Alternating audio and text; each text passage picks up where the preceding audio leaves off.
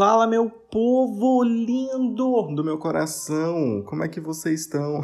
Aqueles. Eu não vou nem pedir desculpa pelo sumiço, porque não foi um sumiço. Foi um hiato programado desse podcast. E dessa vez eu tô falando sério, foi mesmo, tá? Gente, muito bom poder voltar a gravar esse podcast aqui para vocês.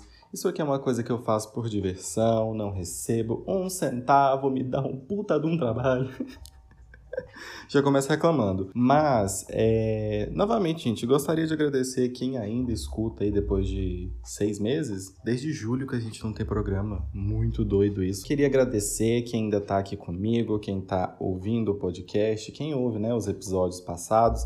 Fizemos aí uma primeira temporada com 11 episódios, se eu não muito me engano, e precisei dar um tempo porque várias questões que eu vou contar para vocês aqui ao longo do episódio, mas de antemão só queria agradecer mesmo. A gente já tá com quase 700 plays é, lá no Spotify que é por onde eu vejo as métricas, né? Mais fácil. E é muito bom, porque assim, seis meses sem programa e a gente subiu quase 100 plays aí. E aí nessas horas você fala, poxa, André, mas 100 plays é muito pouca coisa. Não para mim.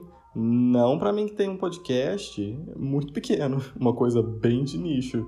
Então, assim, não estou reclamando, estou só agradecendo. Para você que não me conhece, meu nome é André Ramos, eu sou engenheiro ambiental e sanitarista e podcaster e pintor barra cantor, sei lá, gosto de me expressar de formas artísticas. Gosto de me comunicar também. E aí eu tenho um podcast que fala sobre muitas coisas. No começo tinha uma vibe mais reflexiva e nossa, lições tinha, mas eu não tenho maturidade nem, é, sei lá, Maturidade, vamos a palavra maturidade mesmo para continuar sendo assim, porque eu não sou tão reflexivo assim. E aí a gente começou a conversar sobre vários assuntos, desde apocalipses, até ler um conto erótico, inclusive esse, esse episódio do conto erótico é muito engraçado, é muito bom. Se você não ouviu, vai lá ouvir. Eu acredito, e eu ouvi isso em algum lugar, não vou lembrar onde, mas eu comecei a acreditar que uma coisa que é escassa, geralmente ela tem mais qualidade, porque você tem mais tempo para produzir, você consegue pensar direito no que, que você quer para aquilo. Eu acho que eu vou aplicar isso ao podcast, sabe? Eu me cobrava muito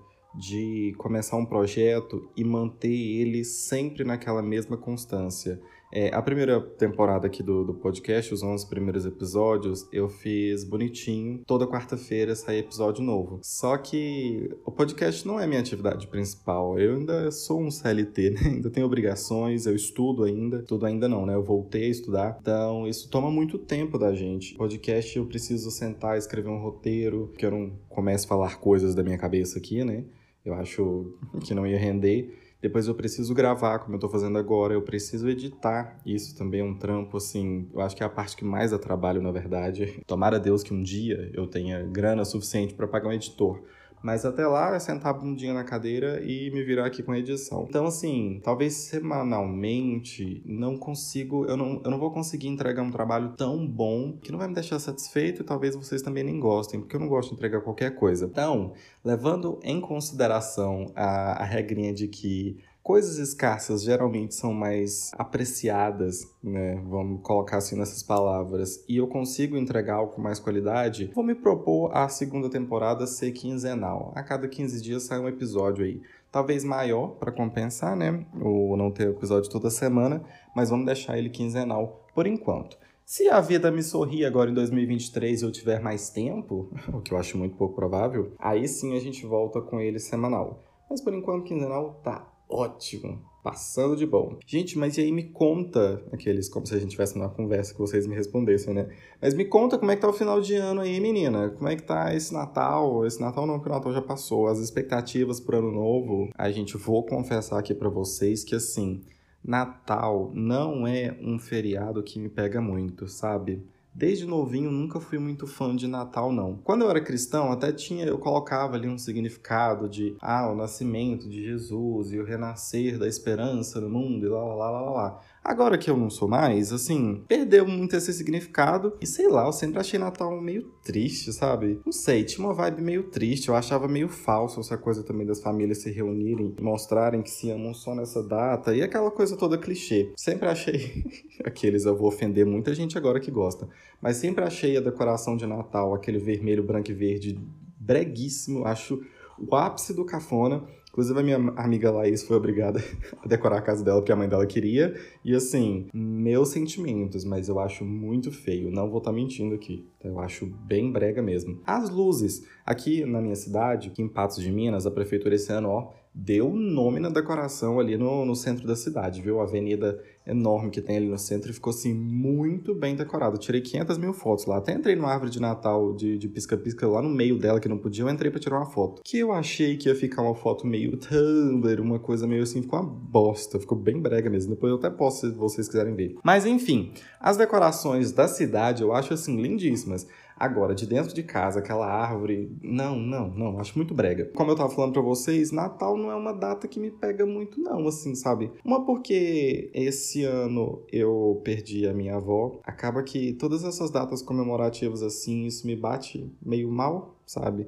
Eu ainda tô nesse processo de, de luto, né? É, é um tempinho. Aquele joguei o clima lá no chão agora do podcast.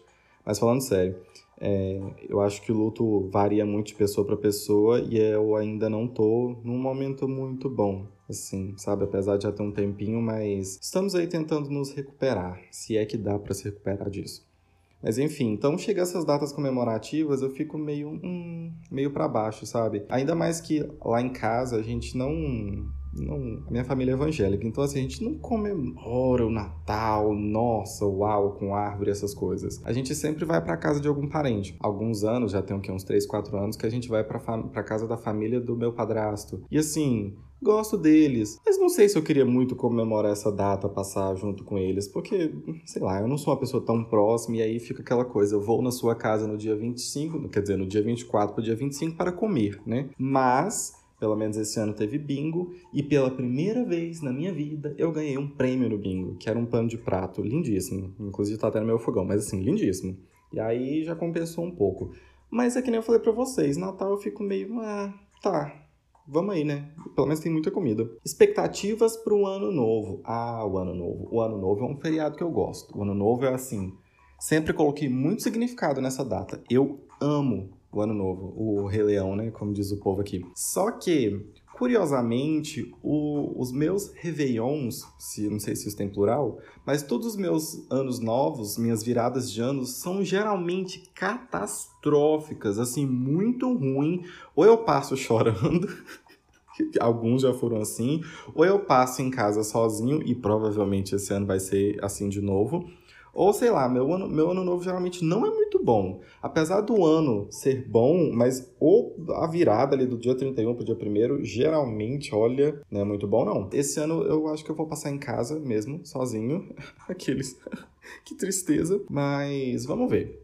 Não tô com muita expectativa, mas se aparecer algum rolezinho também, tô indo. Com bebida barata e é isso aí. É, eu acho que assim que virar o ano, no próximo episódio, eu devo fazer um episódio com expectativas para 2023. Sei lá, uma listinha com o que eu espero do ano, com o que eu espero de mim mesmo. E aí vocês me ajudam, a gente se complementa, eu peço a opinião de vocês, e aí vocês também me contam o que vocês estão pensando para 2023. Apesar que eu tô assim com expectativas baixas para eu não me frustrar tanto. Só que temos aí algumas mudanças que foram legais, governo né? Então, assim, temos algumas esperanças. Ah, fazendo um balanço rápido do que foi minha vida, sei lá, de julho pra cá, que foi quando acabou a primeira temporada. Muito trabalho, muito, muito, muito trabalho. A CLT às vezes arranca um pouco a pele da gente, não é mesmo? Mas muito gratificante também, assim, no geral. Eu não gosto de romantizar trabalho, eu nem nunca vou fazer isso. Muitos desafios no campo profissional, eu tô bem orgulhoso, porque eu consegui meio que peitar tudo, sabe?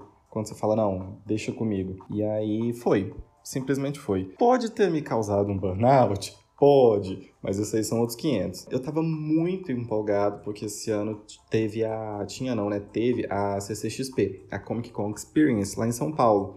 E eu nunca tinha ido pra capital, apesar de ser de São Paulo, eu sou de Ribeirão Preto, eu nunca tinha ido, ou se fui, eu era muito novo, alguma coisa assim, não lembro. mas não lembro de, da cidade em si. E aí a viagem foi agora no começo de dezembro, foi no dia 2, sei lá, que eu fui para São Paulo, alguma coisa assim. Teve ali alguns percalços que eu queria morrer no meio da viagem, mas vamos deixar abaixo. Só que, gente, ai, como viajar é bom, sério. Uma das promessas que eu me fiz para esse 2023 é gastar o meu dinheiro, o dinheiro que eu posso gastar, em viagem. Seja aqui dentro de Minas mesmo, seja conhecendo outro estado ou, né, pensando grande até outro país. Mas, gente, viajar é muito bom. Sério, isso te dá um. Sei lá, cara, te dá um oxigênio a mais, sabe? Nossa, São Paulo é uma cidade muito cultural, muito violenta também, mas muito cultural, sabe? Eu vi coisa, coisas assim tão diferentes do meu cotidiano aqui do interior que eu fiquei, meu Deus, vale a pena, sabe? Sair de casa às vezes. Então, essa foi uma promessa que eu fiz para mim pro ano que vem que é viajar mais, né? Que é parar de gastar com iFood e inclusive a iFood me patrocina, mas parar de gastar com coisa que, né, corriqueira assim que eu posso evitar de gastar e gastar com viagem, porque nossa, e não necessariamente eu acho que em uma viagem você precisa comprar rios e rios de coisa, porque aí, né, você faz mais uma ode ao capitalismo do que a viagem em si. É, eu tirei muita foto, mas muita coisa eu só vi mesmo e foi ótimo, sério. A gente andou na liberdade, a, gente, a própria Comic Con foi muito foda, eu vi muita gente. É estranho você ver gente famosa de perto que geralmente você vê só no YouTube ou na televisão ou em série, as séries da Netflix, por exemplo. É muito estranho ver essas pessoas de perto, porque são pessoas, né?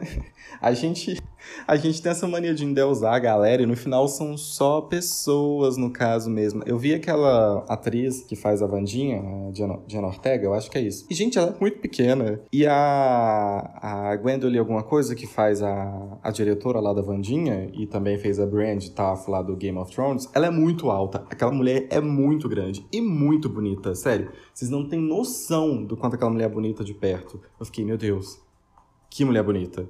Enfim, a viagem foi ótima, tirando detalhes, é, né? Enfim, e tô doido pra viajar de novo, sério. E aí estamos aí, agora na, nos últimos dias de 2022. Próximo episódio eu quero fazer esse balanço aí para 2023, uma listinha do que, que eu espero, uma listinha do que, que eu quero deixar para trás. Se vocês se identificarem, a gente faz uma colaboração, Together Shalom Now. Mas é isso. Voltei aqui agora com essa segunda temporada do podcast. Combinamos assim de serem episódios quinzenais, que a vagabunda aqui não dá conta de manter um fluxo muito grande, né, semanalmente. Queria, talvez vou voltar a fazer isso há algum tempo, mas vamos deixar essa segunda temporada, né, um pouco mais espaçada, escassa e com qualidade. A qualidade duvidosa de sempre. Mas é isso aí, é o que eu tenho para entregar para vocês. Gente, muito obrigado por estar tá me ouvindo. Sério, isso é muito gratificante para mim. Espero que em 2023 a gente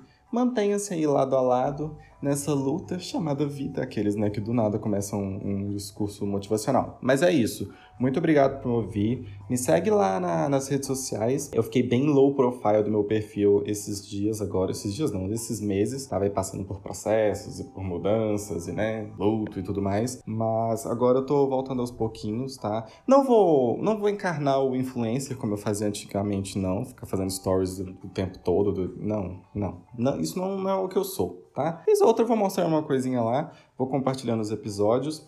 Agora eu escrevo também para o Medium. Não, eles não me contrataram, tá, gente? É uma plataforma de você escreve textos, o que você quer. E aí eu já tô com alguns textinhos lá, tem aí no, no meu perfil do Instagram. Vou deixar aqui também se vocês quiserem ler. E acompanhem lá, tá? No Twitter, no Instagram, que tem sempre novidade chegando aí sobre o podcast agora, voltando. Peço a ajuda de vocês para temas, o que vocês gostariam de me ver falando aqui, talvez lendo algum outro conto erótico, porque aquilo é muito engraçado. Um abração para vocês e até daqui 15 dias, eu acho. Beijo.